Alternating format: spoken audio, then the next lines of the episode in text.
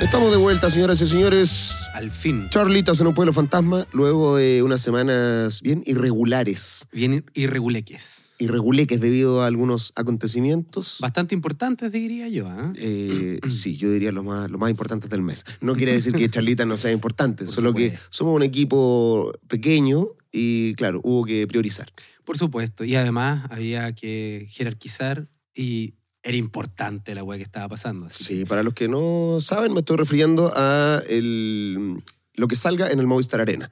Todas las energías se fueron ahí, entonces estuvimos con, con algunos eh, temitas para grabar, eh, estudio ocupado, todo el, Cabeza todo el equipo bueno, en el. Movistar. Pero ya estamos de vuelta, Estamos de amiguetes. Gracias por la espera, gracias por la gente que mm, a los que se repitieron los capítulos. Sí, varias personas Esperando el venidero. El venidero. Mm. se dieron una vuelta por capítulos previos, así que agradecemos la comprensión nuevamente, agradecemos también eh, la fidelidad, porque estaban esperando que fuera martes, este nuevo martes que está haciendo, para poder escuchar charlitas. Y además, eh, no sé qué te pasó a ti, tú igual estabas ahí en México, ya hablaremos de eso, pero a mí me llegaron, o sea, lo digo porque no sé con cuánta atención estabas, pero a mí me llegaron muchos comentarios muy positivos sobre la segunda parte del capítulo pasado con Noam Titelman. Sí, sí, sí, sí. Segunda parte que yo todavía no, no escucho. He escuchado todos los capítulos menos este, pero como estaba de viaje, no lo escuché. Eh, pero sí me llegaron comentarios. Qué bueno, que, que fue, una, fue una muy buena entrevista que nosotros la hicimos de una sola tirada, pero la dividimos en dos por cosas de tiempo. Así es. Pero estuvo bueno. A mí, a mí me gustó, la verdad, la, la entrevista. Sí, absolutamente. Hizo distinciones súper claras y además, digámoslo, que no, no ha dejado, tuvimos un muy buen timing, la Mm. verdad, sin quererlo, porque luego de, de la entrevista primera y segunda que le hicimos, Noam ha estado yendo, de yendo y viniendo de un lugar a otro, hablando justamente de una serie de temas que siguen justamente desarrollándose y huyendo por el momento histórico que estamos en Chile, pues, weón. Así es. Pero me gustó que estamos como más afilados en, en entrevistas, en conversaciones. Sí, weón. Sí. Es verdad. Podemos pensar de a dos y también pensar de a tres. Por supuesto. Vengan los tríos. Eso. Puta el weón. Weón, Vengan te, los tríos. te- bueno, te contagio la cochinada, weón, sí, weón. ¿cómo se llama esa personalidad que tenés tú que, que todo lo hablan como de en alusión al sexo o algo? Al- en, psicología. Así no, pero en psicología hay algo como, siempre dicen qué diría Freud, o como muy freudiano, como... Mira, yo creo que una forma elegante eh, de decir que soy un cochino culiado, en serio. yo, yo me acuerdo una, cuando leí hace mucho tiempo El túnel de Ernesto Sábato.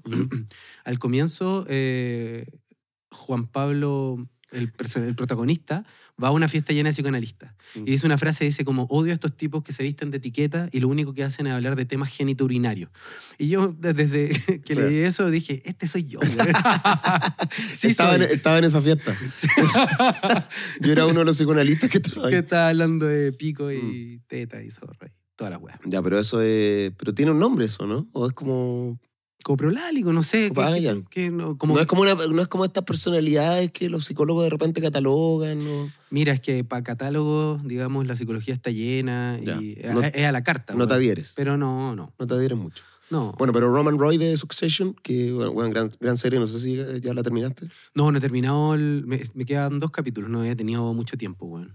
Bueno, increíble, Increíble. increíble. serie. No, increíble, pal Sí, pico. Ya hablaremos algún día Bueno, nos serie. falta el especial de Le hemos estado pateando porque cuando partimos este podcast dijimos, vamos a hacer capítulos sobre, eh, capítulos temáticos, Temáticos, sí. eh, sobre cultura, sobre psicología, emociones, etcétera, pero Y también íbamos a abordar series y especiales. Puta, sí. Ha sido una gran falta y deuda con Sí. Charlita en un pueblo fantasma, pero eh, ya se vendrán cositas. Ya, ya estamos, Sí, ya estamos cositas. agarrando vuelo, ya, ya, ya tenemos más o menos claro cómo funciona. Teníamos obviamente una organización al inicio de capítulos con fecha y todo, Mm. pero nos dimos cuenta que eh, en el fondo se alargaron algunos capítulos. La realidad, eh, la realidad apremia, digamos. La realidad premia. O sí. como el gobierno, culiao. Teníamos nuestras ideas, pero bueno, nos dimos cuenta en el camino que, Que sí. mejor, seguridad. Carabinero, el ejecutivo y demás. Bueno, señoras y señores, eh, estos charlitas, eh, la idea de este capítulo. Ah, bueno, no, presentamos, no, no nos No, presentamos, nos nada. pusimos a hablar. Sí, güey. En el micrófono 2 voy a presentar al señor Manolete Ugalde, psicoanalista, eh, psicólogo. ¿Eso es redundante o no? No, no necesariamente. Psicólogo, psicoanalista, eh, académico, escritor, poeta y, como él mismo lo dijo, cerdo. Maldito cerdo.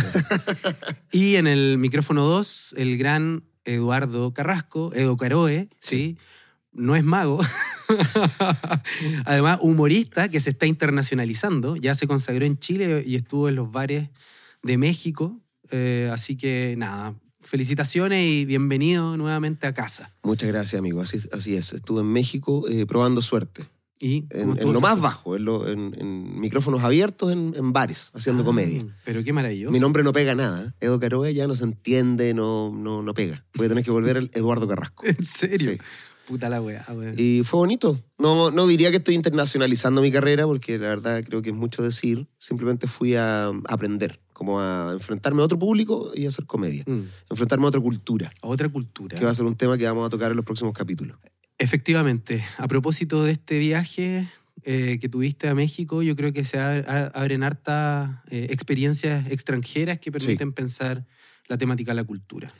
Eso yo creo que lo vamos a empezar a tratar en el próximo capítulo, porque en, en este, en esta ocasión Mm. queríamos cerrar el tema de las emociones, que para Sí. mucha gente fue bien importante, yo creo que porque es un tema bas- bastante eh, comentado en estos tiempos. Todo ronda en torno a las emociones. Todo, La política, Sí. la televisión, la publicidad, la vida, esta psicología pop, Mm, todo gira en torno a las emociones. Entonces había mucha gente que tenía dudas al respecto sí. y creo que dimos en el clavo eh, con el tema de eh, no siempre considerarlas un buen orientador para las relaciones eh, interpersonales y mucho menos para lo social. Pero quedaron cabos sueltos. eh, también nos fuimos a- hacia el tema de la política identitaria. Mm, eh, hay algunos que no les gusta ese término, ¿eh? Como al señor Como Noam, el como a Noam Titelman. con el mismísimo Noam Titelman. Sí. Pero, pero yo creo que ahí hubo algo, algo importante que, que- que, bueno, los que escucharon el capítulo pasado lo comentó en la introducción que, que tuve la oportunidad de hacer, que él hizo una divisoria súper relevante entre la identidad en la política y la política de la identidad. ¿Cómo así? Culiao, weón. Me asustaste, weón, el retorno, weón. ¿Cómo así, Manuel? ¿Cómo dice que dijo? Y para recordar, básicamente, eh, y lo que me parece, puta, el, denme un segundo. El cable. el Manuel cable, está culiao. luchando con el cable del retorno. Exacto. Eh, lo, lo que me pareció interesante y que creo que va a lugar con toda la conversación que tuvimos sobre las emociones, tenía que ver con, em, y, y lo insisto, ¿no? Esto yo ya lo comenté el capítulo pasado, pero que a Noam le interesaba mucho hacer una distinción en el hecho que la participación política de la, de la polis, de la organización, ¿cierto? Colectiva que tiene un, cualquier tipo de territorio, sea una nación, un estado, etcétera, necesariamente está vinculada a aspectos identitarios, Identitarios. de los sujetos sociales.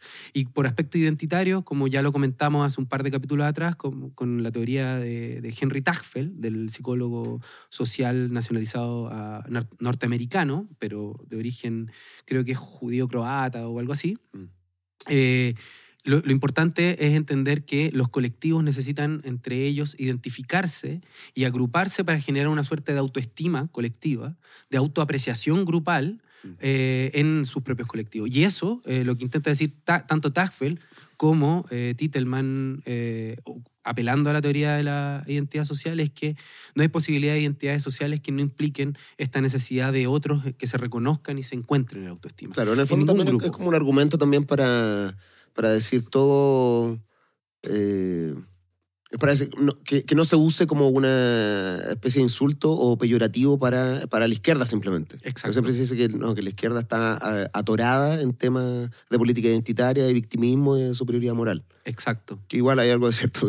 Pero, pero, pero Sí. así como de, es- esa parte identitaria Ujú. no solo es para, para la izquierda, hay identidad, los nacionalismos Exacto. brasileños de derecha, también en Estados Unidos, Exacto. en Hungría y así. O sea, Justamente. claro, lo que pasa es que en esta como eh, eh, guerra cultural fue un, un concepto que se apropió la derecha para poder... criticar y cuestionar, claro. claro, Sí, lo lábil de esas identidades, lo fugaces, lo, lo intransigente.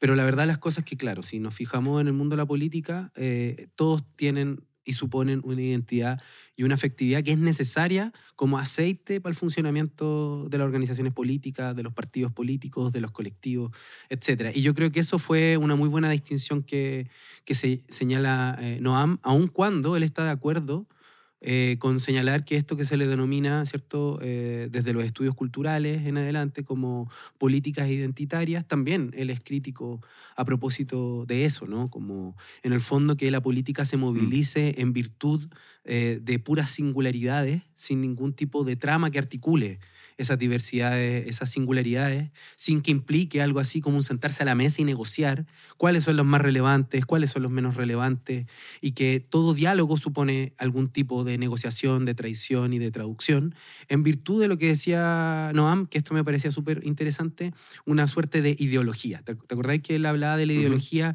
ya no en el sentido marxista como falsa conciencia, sino como un grupo de postulados valóricos, normativos, éticos, políticos, que orientan nuestro accionar y que son esos, eh, esa articulación la que puede permitir eh, poner prioridades respecto a qué negociamos, a qué no. Yo creo que eso estuvo súper eh, interesantemente fundamentado y que abre, digamos, un cuestionamiento a las emociones como fines en sí mismos, en la medida de que en realidad los orientadores son marcos o estructuras de ideas más que sentimientos íntimos.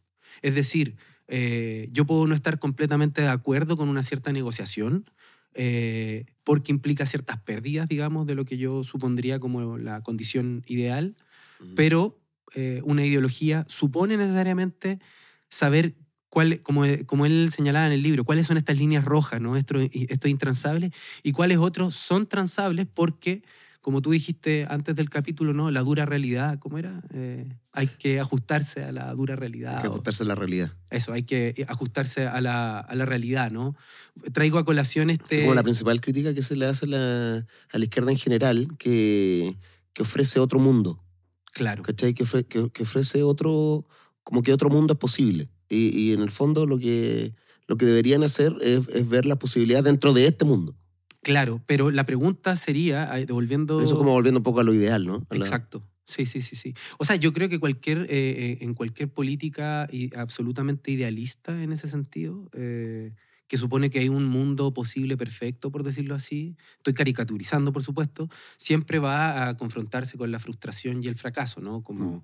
como dice Freud, o sea, el principio de realidad coarta el deseo, ¿no? Lo, lo obliga a transar para poder necesariamente sublimar ciertas cosas y no cumplir cada una de las cosas que, que nosotros quisiéramos. Yo, yo creo que lo había comentado esto en un capítulo eh, anterior a propósito de la película de Bruce Almighty.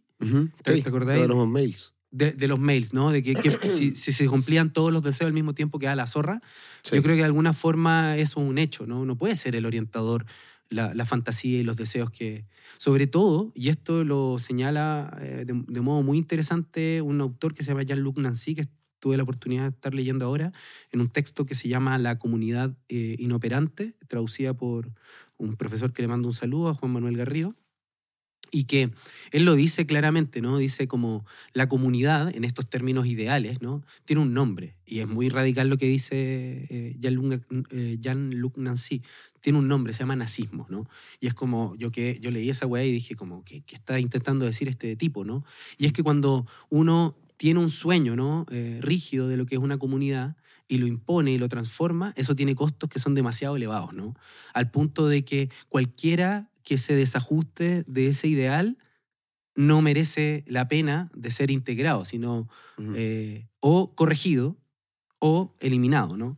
Entonces, eh, de alguna forma, lo que intenta decir, estoy acá parafraseando a Nancy, que un, gran golpe al problema y a la cuestión de la posibilidad de una comunidad, eh, que no es que no exista, sino que hay que repensarla, eh, no puede ser la fantasía de que vamos a estar en una condición de totalidad absoluta, de pura intimidad, ¿no? de puro encuentro, de puro flujo sin ningún tipo de roce. ¿no?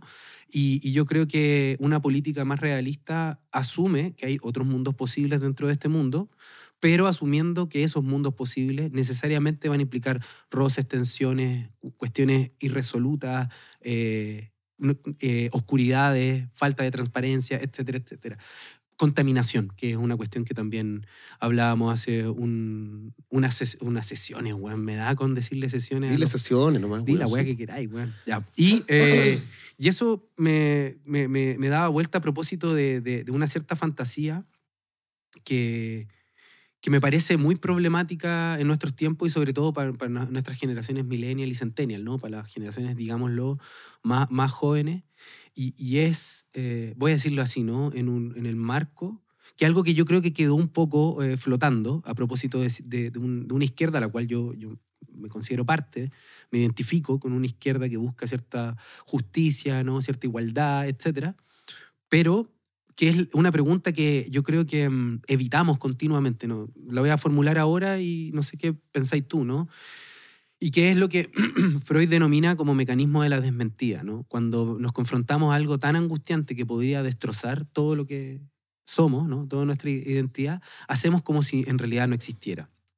Y con esto lo que quiero hablar es como una, una pregunta que es muy grave, ¿no? Y es la pregunta de qué otro mundo es posible realmente dentro de este mundo, que es un mundo, llamémoslo así, completamente industrializado y neoliberal. ¿no? Como, y cuando digo eh, industrializado y neoliberal, lo que estoy intentando de señalar es que los grandes movimientos de capital y de producción siempre suponen, digámoslo, el intento sistemático de disminuir los costos por sobre las ganancias. Uh -huh. Y esa lógica, como lo hemos hablado en un montón de otros capítulos de estas mismas charlas y de las que están incluidas en Free Solo, suponen algo bien, bien terrorífico, ¿no? Y es que gran parte de nuestros consumos, gran parte de nuestras acciones, gran parte de nuestras interacciones, a la base supone algo bien demoníaco, que es que, querámoslo o no, eh, participamos en cadenas de explotación. Suena muy fuerte lo que estoy diciendo igual, bueno, pero si lo mm. pensáis, es como, no, no sé qué, qué pensáis, o sea, si te hace sentido lo que estoy diciendo o...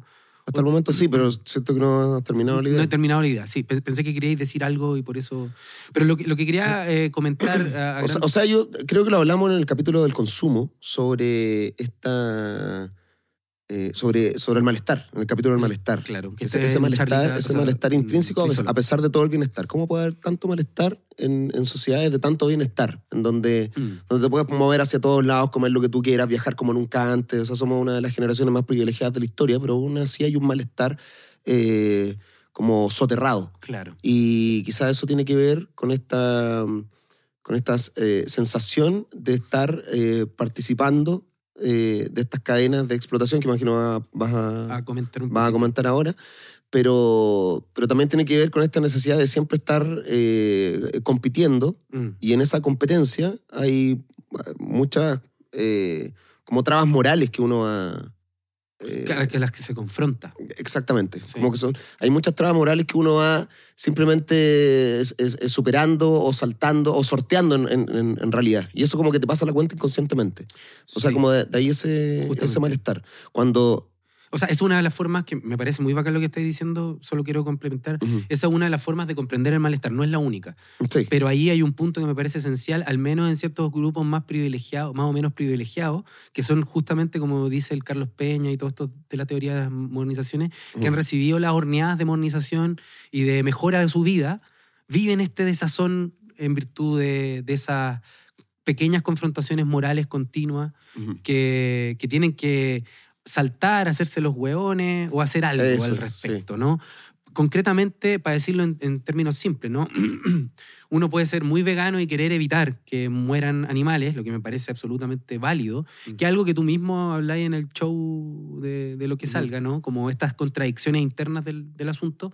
Pero, siendo vegano, uno ve, y por ejemplo, el 99% de la producción argentina de soya, que es una de las cosas que consumen harto los los veganos, ¿sí? Eh, yo fui vegano y consumía fundamentalmente soya, y eh, por la proteína que tiene, bueno, el 99% es transgénica.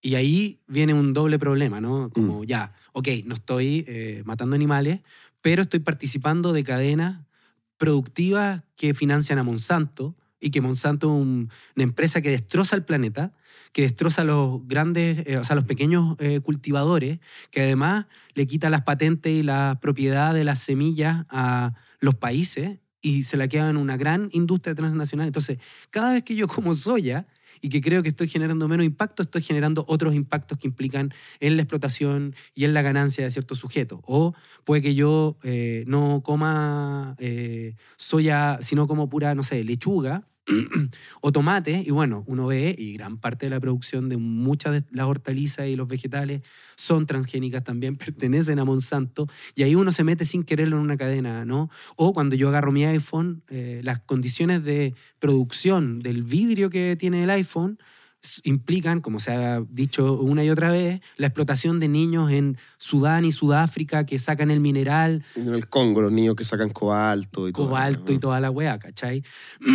o, eh, no sé, yo intento evitar algo, pero ocupo ropa chain, que implica la eh, la muerte de una mm. serie de sujetos y la cuestión no es que yo decida querer comprar ropa chain o yo decida querer comprar ropa en grandes marcas como H&M y otras porque sea un hijo de la yuta, ¿no? Claro, igual, también está el tema de la, de la, ropa de segunda mano. O sea, mucha gente, weón, que se siente, eh, bueno, en la cúspide de la moralidad porque simplemente compra ropa de segunda mano, pero se, se abrió un mercado, weón, tal que hay, hay lugares que están pero repletos de, de, ropa de segunda mano o, de toneles como si fuera un vertedero de ropa. O sea, el desierto, la otra vez, ¿viste la foto en el desierto acá sí, sí, sí, chileno? Weón, así era un campo de ropa de, mm. de ropa supuestamente de segunda mano botada. Eh, entonces, claro, no, ahí no se piensan las externalidades. O sea, que dentro de un sistema altamente demoníaco, le voy a llamar, ¿no? Eh, uno, por muy ético que quiera plantearse, inevitablemente va en algún punto de la cadena a generar explotación. Por ejemplo, ¿no? si yo comiera, soy vegano, como soy orgánica, al mismo tiempo me visto en ropas de diseñadores que son pagadas eh, adecuadamente, las telas, que son telas que no ensucian, ¿no? Como cumplo con todos los estándares, ¿cuál es la condición para que yo logre eso? Ser millonario. Es decir, tengo que ser de una élite para poder no explotar en mi consumo, pero para poder ser de la élite, en algún punto tengo que ser de un grupo privilegiado que inevitablemente haga que otros grupos no sean parte de ese privilegio. Entonces, mm. estamos en un sistema culeado bien desgraciado. Y yo creo que, como, como alguna vez lo comenté, creo que en el primero o el segundo capítulo de, de esta temporada de, de Charlita, eh, eso no nos, no, no nos tiene que quitar la esperanza sino hacernos entender que hay una posibilidad de esperanza o de porvenir abierto a algo distinto, pero que no va a implicar que en el trayecto hay pura pureza, ¿cachai? En, nuestras decisiones o que no va a implicar contaminación o que no va a implicar explotación, inevitablemente vamos a estar, por el sistema en el cual estamos insertos, eh, en todas nuestras decisiones van a haber externalidades que implican cadenas de explotación, cadenas de maltrato, cadenas de etcétera, etcétera, etcétera, o muerte. Eh, y claro, yo ahí creo es donde aparece esto que tú decís, ¿no? Como esta dificultad o estos embates continuos de la moralidad, en la cual eh, en la situación de regular o de medio privilegio que uno tiene, tiene que eh, jugar a este purismo como para no irse a la chucha. Sí. y sobre todo porque no hay espacio. O sea, me, gusta una, una definición de, de, neoliberalismo que hace Carlos Peña en el pensar el malestar, en el, en el que se refiere a, al sistema como en donde no hay ningún intersticio de la vida que no esté eh, dominado por el mercado. Justamente. Entonces me encanta esa palabra, intersticio. Intersticio. No hay un puto lugar claro. en el cual uno pueda encontrar solaz de todo este de toda esta sensación, weón, de estar participando de, de, la, de, la, peor mierda del mundo, pero que, pero que al mismo tiempo te facilita la vida y te permite hacer buenas cosas. Sí. Es como, eh, por un lado está esa sensación de progreso, esa, sensación de que crecemos como, como seres humanos, de que aprendemos más cosas, de, de que podemos mejorar la vida de muchos, mm. pero al mismo tiempo participamos de, de esto que tú denominas cadenas de, de explotación. explotación, sí. Eh, eh, y, y, esto lo igual lo analiza un autor en los años 70 que se llama Emanuel Wallerstein y que plantea el sistema mundo, una teoría que da igual un poco, pero lo interesante es que plantea que hay un mundo 1 y un mundo 2, eh, un mundo que se beneficia de modo más o menos claro de todos, los, de, todos estos triunfos ¿no? de, de, la modernización. Pero hay un mundo segundo, ¿no? Que está por detrás de la bambalina, que es el que paga todos los costos, ¿no? De, eh, digamos, todos los costos reales de la explotación, que son estos países con menor regulación, donde se van todas estas grandes empresas. Es decir, ese es el punto, ¿no? Muchas veces uno pensaría que el costo de los derechos sociales, el costo de grandes eh, triunfos civilizatorios, alguien los está pagando, weón. Y esa weá es terrible pensarlo. Sí, y más encima, y más encima son países que, que tampoco van a poder disfrutar de las bondades que disfrutaron los países que, que dominaban.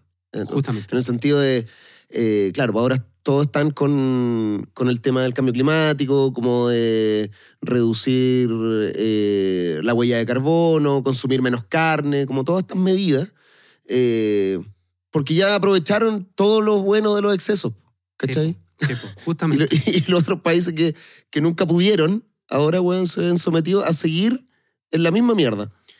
Eso me pasa, siento que es muy similar a, lo- a los hijos únicos, cuicos, que en, en- como que en su infancia, weón, disfrutaron de todos los beneficios de, la, de tener plata y que después cuando crecen se vuelven muy moralistas y te dicen qué hacer.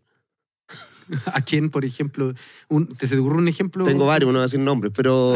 No, no te estoy Pero me, eso. pero me refiero a estos weones que, que disfrutaron durante toda su infancia y adolescencia, weón, de todos los privilegios, weón, que, que les pudo dar su, su familia adinerada. Exacto. Pero que llegan a un punto en donde eh, empiezan con este, con este postureo moralista y, y resulta que no permiten que el resto viva lo que ellos pudieron vivir, ¿cachai? Justamente, sí. Oh, qué desagradable esa gente Desa- culiada. absolutamente desagradable. Como que obturan la posibilidad una vez que ya eh, hicieron todos los Sí, te goces y los comiste, excesos. comiste toda la carne que pudiste, culiado. Y ahora, y ahora, Y ahora te ponís hueón y una persona que no ha comido carne en su vida no lo dejáis. La cagó, weón. Es, es que es pa'l pico, weón.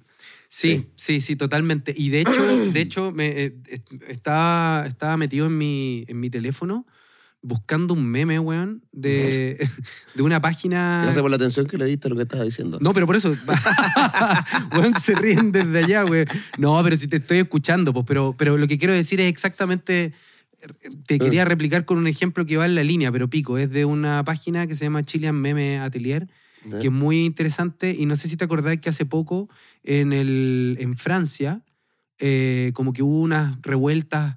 eh, Sí, pero el, por el tema de las pensiones. por el, justamente por el tema de las O creo que uno de los temas era ese. uno de los temas era la- el, tem- el tema de las pensiones y de eh, el aumento dos o tres años de la edad de, de- de jubilación.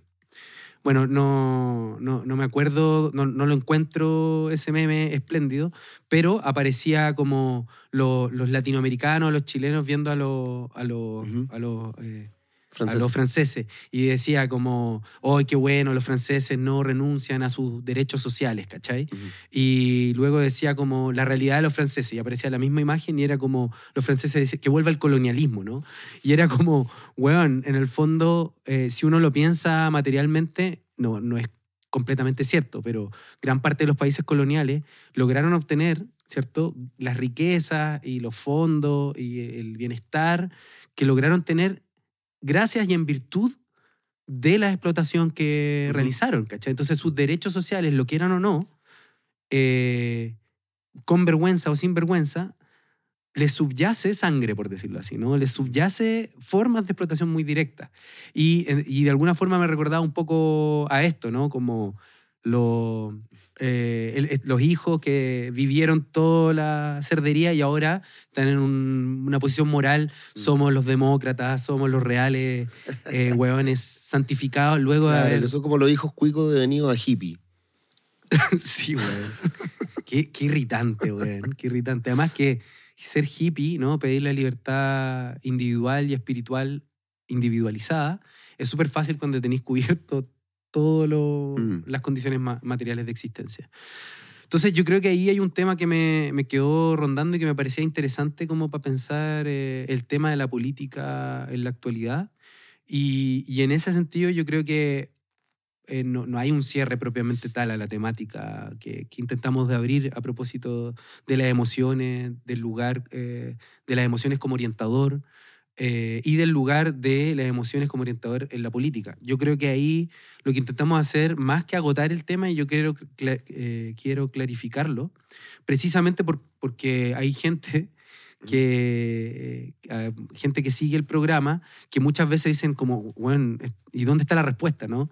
La verdad es que no, no sabemos dónde está la respuesta, ¿no? Eh, pero nos interesaba como inteligir y abrir ciertas luces y ciertos caminos a, el, a, la, temática de, de, de, la comprensión de la actualidad a propósito de este hilo de la individualidad y de las emociones. Y yo creo que esto va a seguir eh, viniendo una y otra vez porque es un tema súper eh, vinculado a lo contemporáneo, la individualidad, el consumo, la singularidad, la emocionalidad, la intimidad y, y todas esas weas. En los próximos capítulos obviamente va a volver a aparecer, pero yo creo que sería eh, bueno y nos interesa ir cambiando un poco el tema. No sé qué pensáis. bueno, tenía la duda sobre qué era exactamente lo que considerabas que no se había cerrado. O sea, yo concretamente creo que algunas cosas del capítulo pasado no se cerraron porque no tuvimos el tiempo para hablarlo. Una, mm. eh, que más o menos intenté yo creo como desarrollar una, de la una, una beta hipotética nomás a propósito de eso. Eh, a propósito de esta angustia del sistema demoníaco, ¿no? Y cómo nos transformamos en puristas, que era esta pregunta que tú le hiciste a Noam, eh, que no alcanzamos a contestarla, no es que se haya hecho el Larry, eh, podría haberse hecho el Larry, pero en realidad no, no, lo creo, porque no insistimos en preguntarle, que era a saber eh, cuál era la responsabilidad de la izquierda en, la amplificación de la, de la derecha y de, como, y de la alergia que le tenía la ciudadanía a la izquierda. Es una, una de las preguntas que no se contestó y algunos eh, como, no sé cómo llamarle, escuchas o gente que ve... Auditores. Auditores, es que también hay gente que lo ve por el podcast en estudiosnederland.com. Pero lo escuchan también. Sí, también lo escuchan. nos ven y nos escuchan, pero llamar es, bueno, en fin, ah. pico con la wea. Siempre voy a tener, bueno, los que nos siguen eh, los capítulos eh, me, comentaron un par de veces esta cuestión, que es algo que no se termina de cerrar y que yo no... Es, que yo creo que una, es, una, es una pregunta que requiere demasiada autocrítica Sí, pues de parte de nosotros. Ahora, no, no fue bien autocrítico en general. Su libro es, bien eh, autocrítico con la izquierda igual. Es que no hay posibilidad de aprendizaje, como dice Habermas, eh, no hay posibilidad de racionalidad y de aprendizaje si es que no hay el ejercicio de la operación de mm, crítica. Claro, pero, pero, esa pregunta de cuál es la, la, responsabilidad de la izquierda en el auge de la, de la derecha radical o la extrema derecha en el mundo, mm. eh, Sí, ¿sabes que eso podría dar hasta por un capítulo solo? Ahí tendríamos que invitar a algún. Tendríamos que invitar a alguna algún que salga, algún weón que se haga responsable, pues, ¿Ah? Algún frente amplista que se haga responsable de la weá que pasó. no, eh, claro. Ah, y, que evidentemente la izquierda no es responsable. Tiene una responsabilidad en, en lo que ocurrió. Buen matiz. Buen, matiz. Para que no crean que, o sea, yo soy de izquierda y soy del Frente Amplio. Hasta Responsable. Que, hasta que me echen. Responde, pues, Tú, pues, responde. Pues. Exijo explicaciones aquí y ahora. Así que. Sí, pues, sí, pues, Responde, porque tenemos estos hueones escribiendo la constitución ahora, weón. Y, y lo otro, y lo otro que, que me, me dio. que también. otro, otro, otro de los temas que creo que también se vincula a esta pregunta que, que Noam no eh, alcanzó a contestar del todo, porque yo insisto, creo que no, no, les dimos, no le dimos el tiempo por los límites del programa. Fue una weá que me pareció súper interesante, que no desarrolló del todo, eh, y que va a necesitar una cierta elaboración de parte del teórica. A saber, cuando hablaba del bucaque, o sea, mentira, no hablaba del bucaque, de bucaque. De buquele. De buquele, ah. sí, eso, saquen los bucaques a las calles. ¿No? hay cachado que, no sé, hay hartos taxistas ah. que es como, weón, imágenes de bucaque, ¿cachai? Del buquele. sí, Pero prefiero decirle bucaque porque me, me parece más gracioso.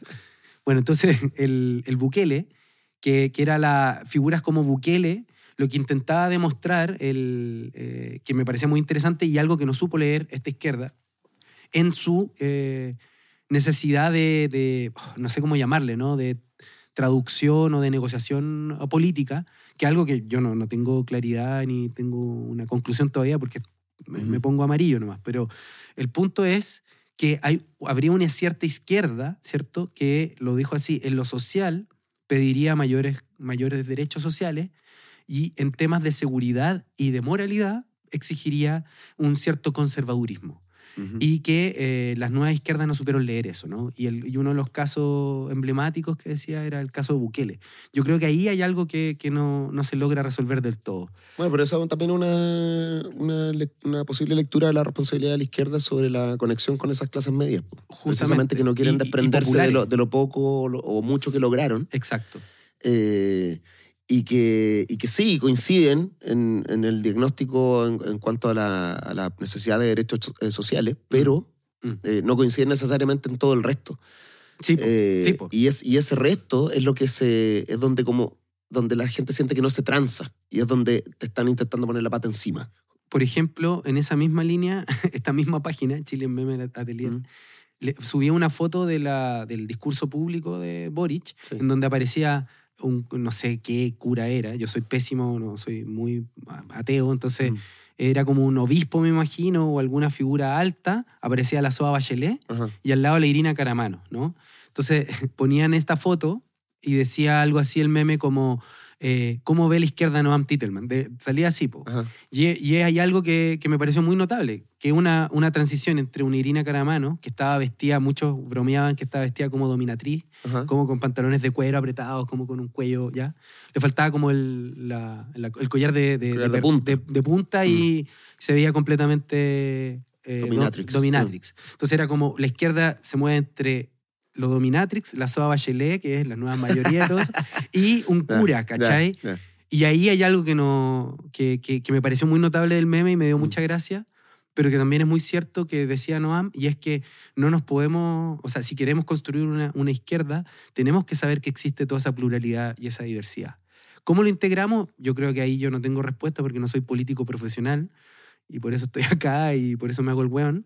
Pero, pero me parece que ahí hay algo también de la, de la responsabilidad de, de estos purismos que, que exigimos en muchas ocasiones Mm. a, a- a los que eran distintos, ¿no?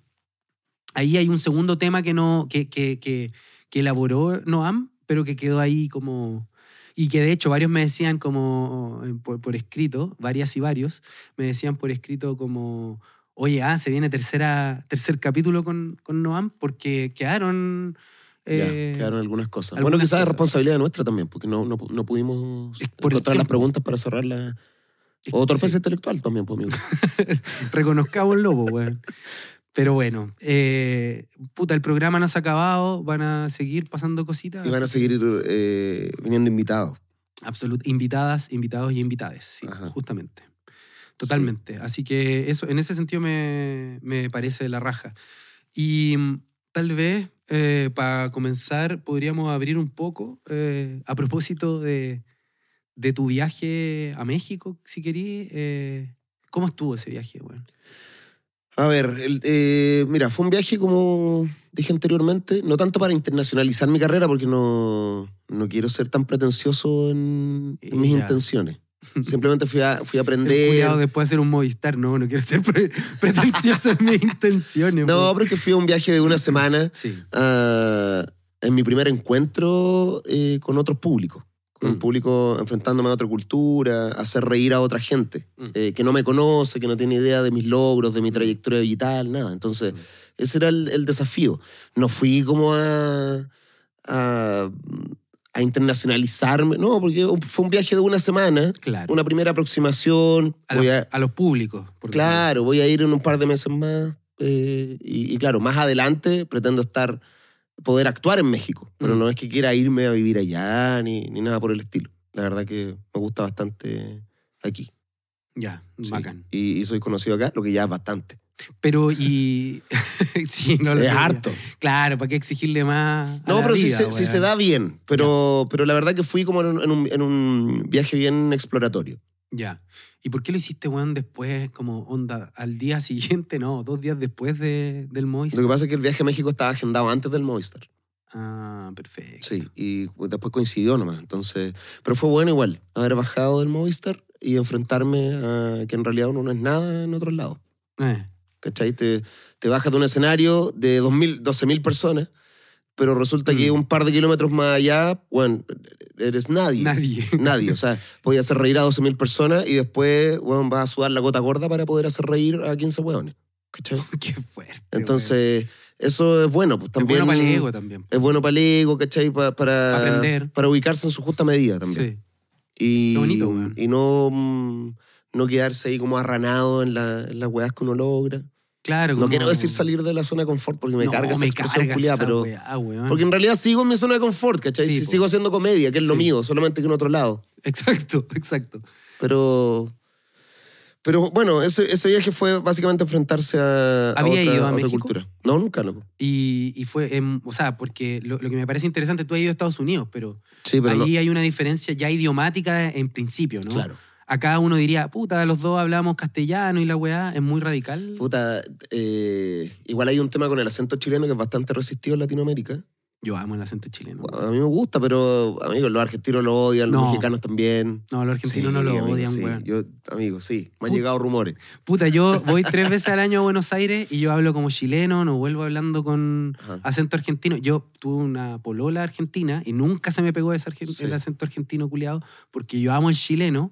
Y allá me decían, lo- los burgueses argentinos, o sea, los frente amplistas argentinos, digamos, la versión equivalente de Providencia y Ñuñoa, me decían, che, está re bueno el, el acentito chileno y la weá, les encantaba, oh, me encanta cómo hablas. Y, y pasó un par de argentinos, incluso se les pegaban palabras. Sí, yo creo que al chileno le gusta más el argentino que, que el Que el argentino, argentino al al chileno. chileno. Sí, y, y en otro- y en otros países eh, es frecuente el que no se nos entiende. Porque Sí. hablamos muy rápido, porque no pronunciamos ciertas letras eh, y por las expresiones. Seguro los mexicanos sí, pues, weón. Esa weá digo yo, como, igual hablaban rápido. Rápido, pues, weón. Sí, de hecho tenía un chiste que era eh, que yo, a- a- o sea, los chilenos hablamos así de rápido, porque, o yo por lo menos, mi generación, porque durante los 80 y los 90 lo único que daban en televisión abierta era cantinfla. ¿Cachai? O sea, lo rápido que hablaba ese culiado. Pal pico. O sea, básicamente que yo que hablemos rápido es culpa de México. Entonces no me estén juzgando por eso. Es- es- ese era la, el, Así el partía. desarrollo, ya, la raja. Cero risas. Los buenos habían olvidado a Cantinflas hace 10 años, Uy, la weá. Pero claro, desde el acento, desde la rapidez al hablar, las palabras, tuve que adaptar varios chistes y algunos otros chistes que fui creando ya con palabras de, de México. Pero partí, me, me fue muy mal en algunos shows, lo que es bueno para la comedia, que, que te vaya así de mal. Eh, y después ya fue, fui en, en ascenso. En y ascenso. terminé en un- con un muy, muy buen showcito. Y, y- y el ascenso fue precisamente porque fuiste adaptando ciertas cosas al, al público. Lo que pasa es que con los en los pocos días que estuve, eh, bueno, puse harta atención en otros comediantes, como qué, qué temas trataban o por qué la gente se reía Mm, y de, qué se reían exactamente. mm. Igual es un, un periodo muy corto de tiempo como para hacer un, un análisis profundo, ¿cachai? Fue bien somero lo que, lo que logré recoger. Claro, Eh, son 10 10 días y tomaste 6, pues, weón. Sí.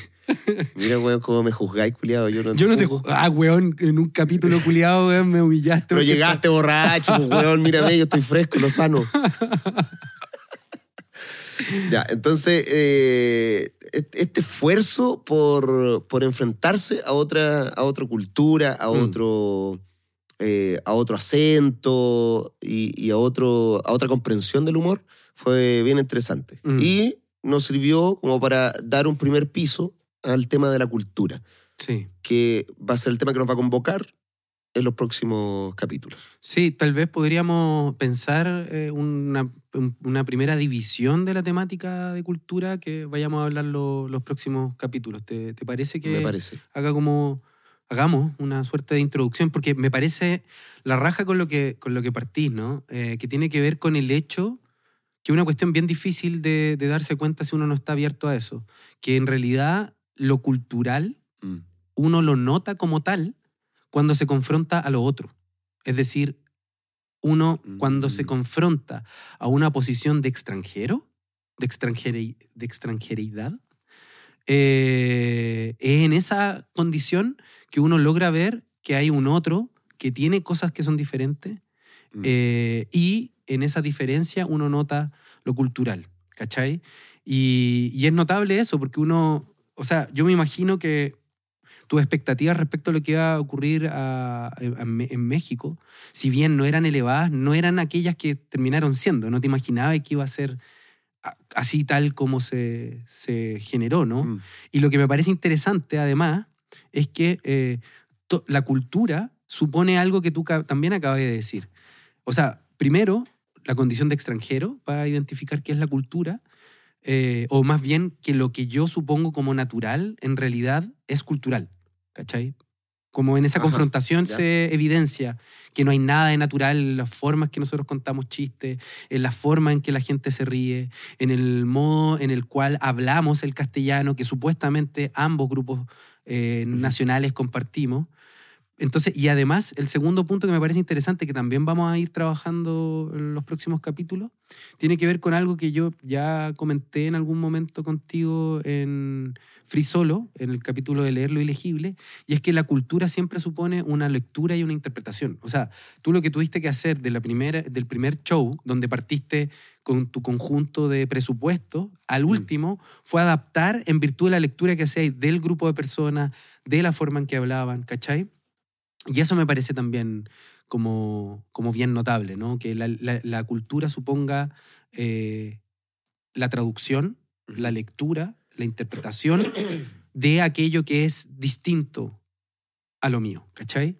Y, eh, y yo creo que abre también un, un segundo, una segunda dimensión que, que es súper eh, relevante y que yo creo que uno se da cuenta cuando está justamente en lugares distintos a los que uno habita y es que y es una pregunta por la validez eh, o el valor de la cultura, ¿no?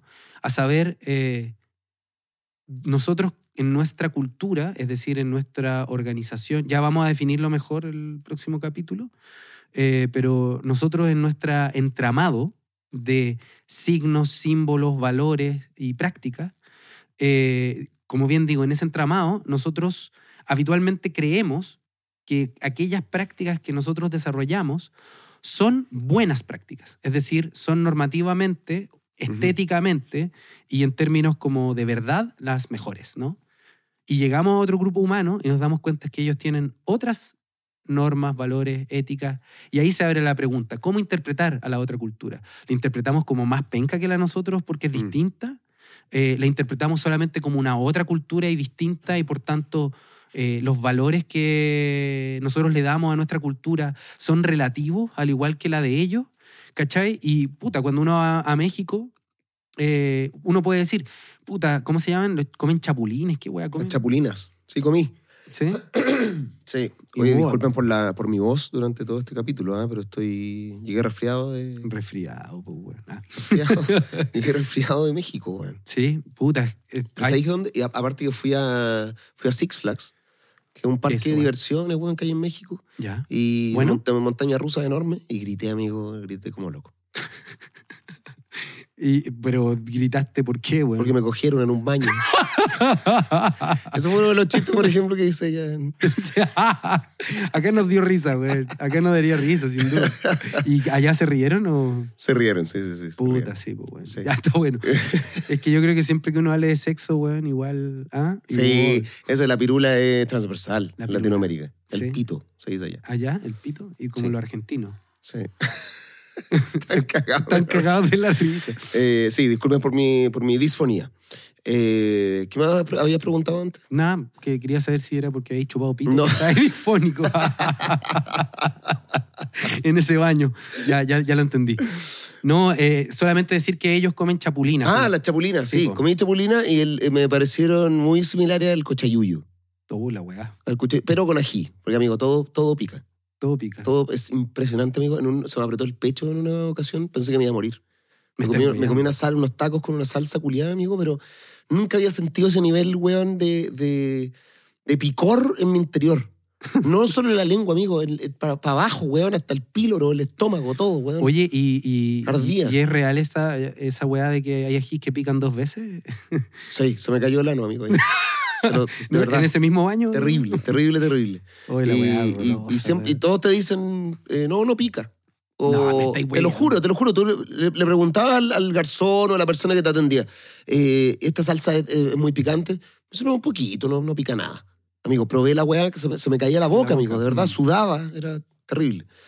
Ahí, Y claro, para ellos no pica, pues, exacto. Y uno se va a la chucha. Sí. Y, y eso es lo que me, me- me parece interesante, que uno puede encontrar que esas prácticas culturales, alimentarias, digamos, Mm. son igual bien de alteridad, ¿no? Bien otras. Pero uno puede decir, puta, a ellos les gusta lo que pica, su cultura hace eso, es otra cultura con otros valores, Mm. equivalente a la mía, bien.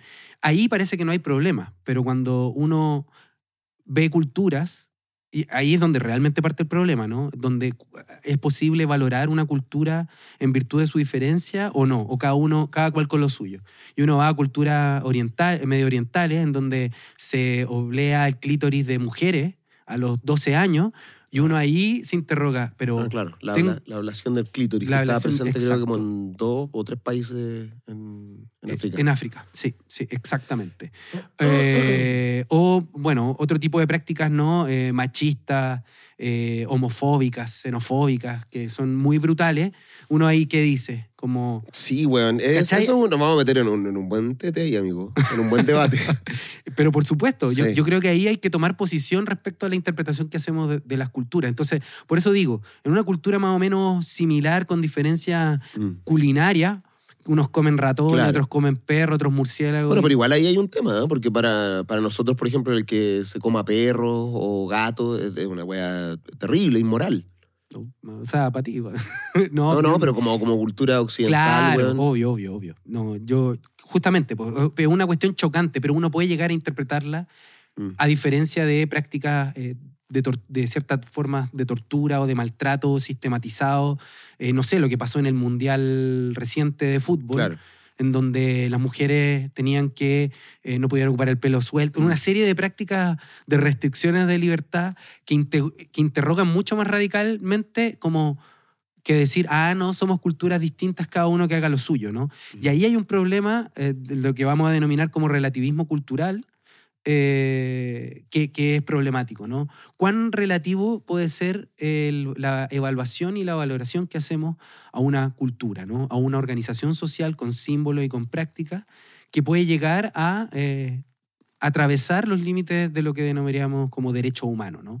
Eh, y ahí yo creo que hay, hay temas que son súper interesantes y, y atractivos, ¿no? O, o cómo uno pensaría que culturas muy evolucionadas tienen una serie de prácticas y tienen otras que son muy retrógradas o maltratadoras, etcétera. Yo creo que ahí va a haber una serie de temáticas que van a ser súper eh, relevantes de abordar. Mira, esto desprendo dos cosas. Primero, que voy a tener que leer más que la chucha. Así es. Y segundo, que Puta, un antropólogo eh, caería perfecto en- como invitado. Sí, yo creo que una antropóloga. O antropóloga, eh, sí. Claro, Sí, una sí, antropóloga o una socióloga. Eh, digo, antropo- di- diría antropólogo o antrop- eh, antropólogo o sociólogo, pero lo que quiero decir es que yo creo que podríamos invitar a una mujer, dado que hemos invitado. Además, que hay muchas mujeres que trabajan justamente en, eh, teóricamente en este ámbito.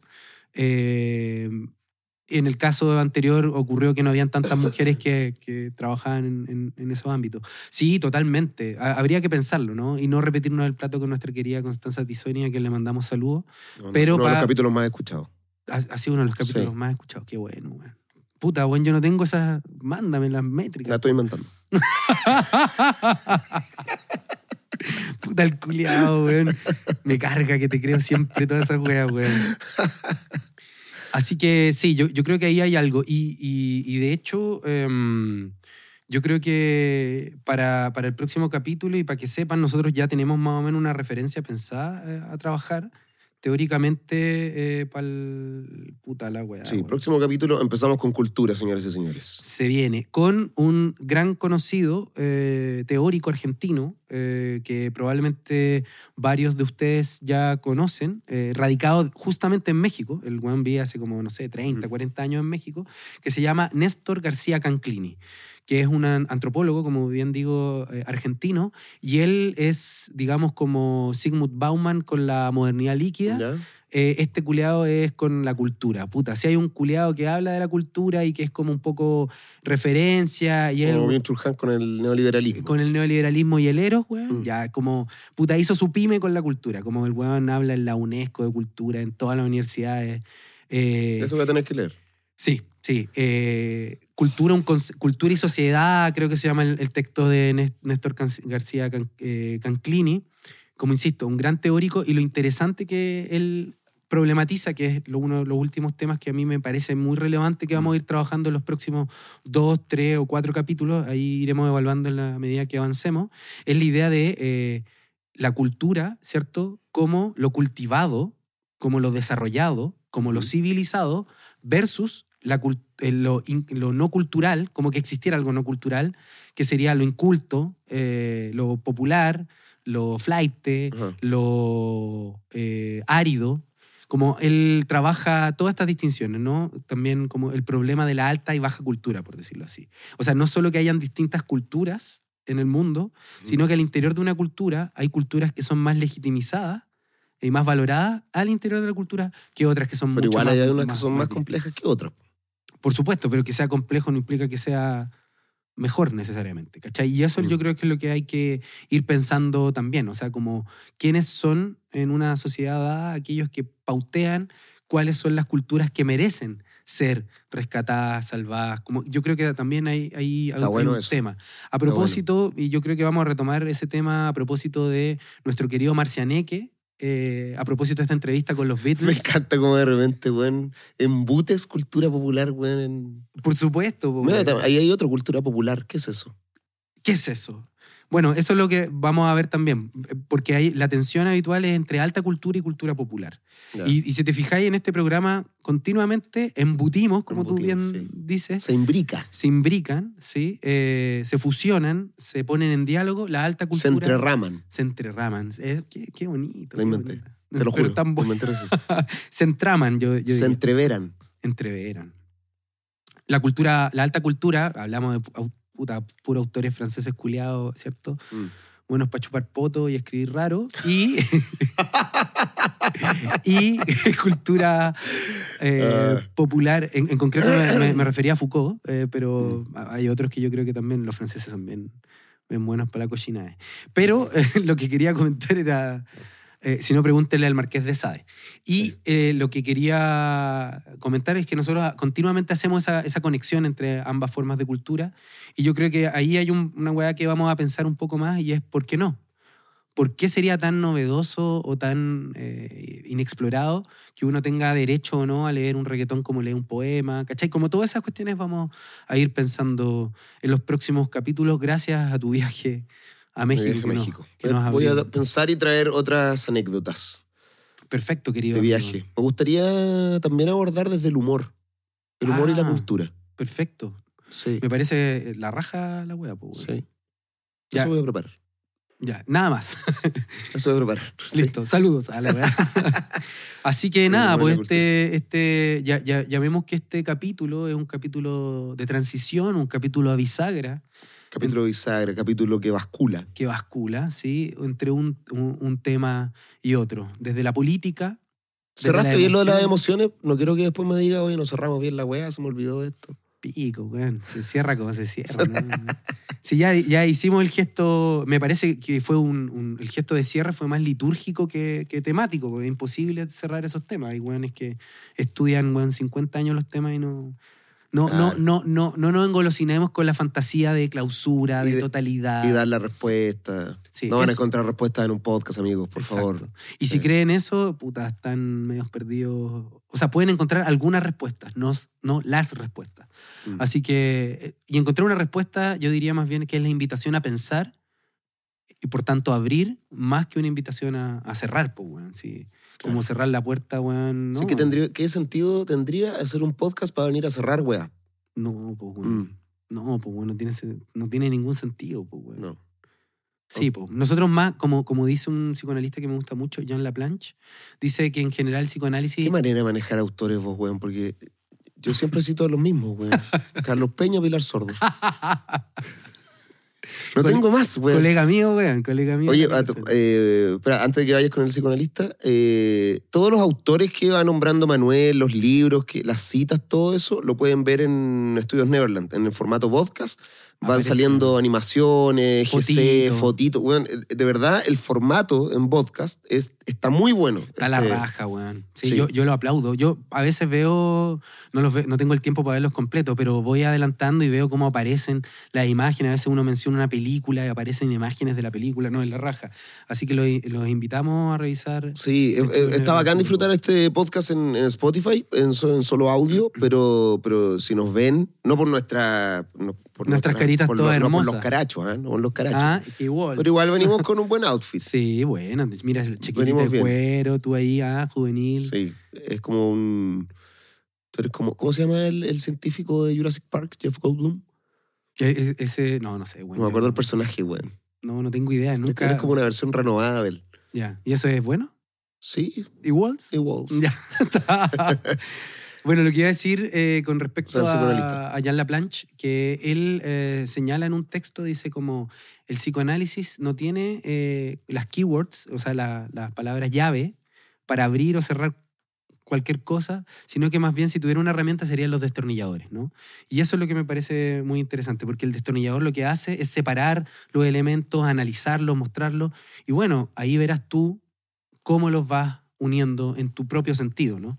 Nosotros nos, nos interesa eso, como ocupar más destornilladores que llaves que cierren, porque cada uno verá qué lectura tiene y por eso me gusta que mucha gente diga que Charlita en un pueblo fantasma no es un pensar a dos voces, sino que es un pensar polifónico, porque hay gente que mientras escucha esto nos contesta, le evocan cosas, hablan Mm. con otros y otros, y ahí yo creo que hay una weá muy valiosa, que en el fondo eh, Charlita sea una invitación al diálogo más que a obturar, cerrar y clausurar, que para ese tipo de totalitarismo ya tenemos en abundancia. Me gustaron esas palabras al cierre. Muchas gracias, querido. Entonces, Sonó a cuenta pública. eh, sonó a cuenta pública. a cuenta pública. Ya, perfecto. Sí, po. y eh, como estamos en tiempos anómalos, bueno, primero queríamos cerrar, agradecer. Espero que les guste este capítulo. Dennos seguir en el Spotify, por favor. Así es. Compartan el capítulo cuando salga para que se divulgue y se haga más conocido este programa que hacemos con mucho cariño y amor. Y también tenemos que contarles que el- la próxima semana, eh, por motivos circunstanciales, no vamos a poder grabar, si no me equivoco, ¿no? No, pero ¿por qué es eso? Eh, porque Diego había hecho, había dicho que no se podía grabar el próximo martes, ¿no? Ah, porque hay un especial. Hay un especial. Hay live. Live. Me- nos avisan, Bueno, al- al- algo haremos al respecto. algo intentaremos hacer, pero si no ocurriera, vamos a intentar de romper con eso, pero si no ocurriera, que entenderán y espero que entiendan que por última vez en el año va a haber una contingencia de que no hay eh, capítulo. Así es. Así que les mandamos un abrazo, muchas gracias y haga lo suyo, querido amigo. Sean felices, gracias por escucharnos. eh, compartan el capítulo y recomienden todos los capítulos anteriores, que vaya que están buenos. No se diga más. Esto fue Charlas en un pueblo fantasma.